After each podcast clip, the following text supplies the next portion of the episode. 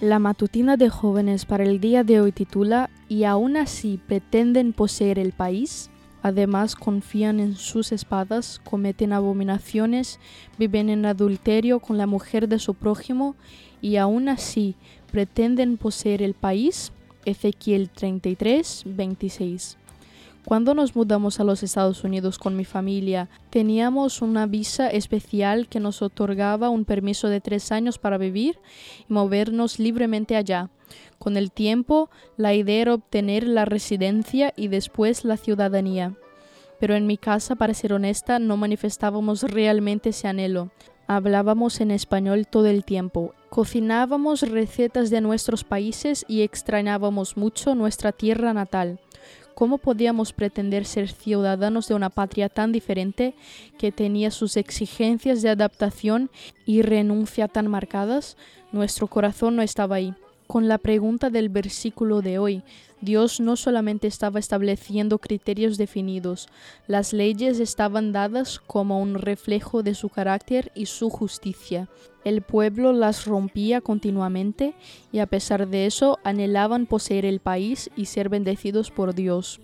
Algo similar puede pasarnos a nosotros hoy. A veces vivimos una vida de libertinaje, sumidos en placeres y preocupaciones terrenales, y pretendemos llegar a nuestro hogar en el cielo. Es cierto que, como decíamos ayer, la salvación no es por obras, sino por fe, pero en nuestra vida muchas veces demostramos que nuestros deseos son más de este mundo que del cielo. A veces enfrentarnos a las consecuencias de esa vida y de nuestras propias decisiones nos muestra que estamos lejos de llegar al cielo. ¿No será que a veces nosotros nos quejamos también y tildamos a Dios de injusto? Esa pregunta nos tiene que hacer reflexionar precisamente en su justicia. Es una de sus mayores evidencias. Con libertad nos ha creado y nos da la opción de escoger no nos forzaría a estar en un lugar que no disfrutaríamos en realidad. Estas actitudes que tenía el pueblo, que muchas veces son nuestras también, nos alejan de Dios y de las características de su hogar. No es tanto cuestión de merecerlo o no, sino de si realmente lo queremos y anhelamos y de si vamos a encajar ahí.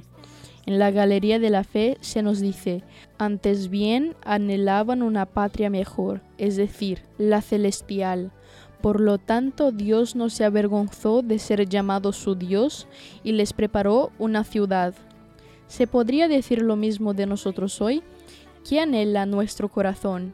Esta fue la matutina de jóvenes para el día de hoy desde Bilbao.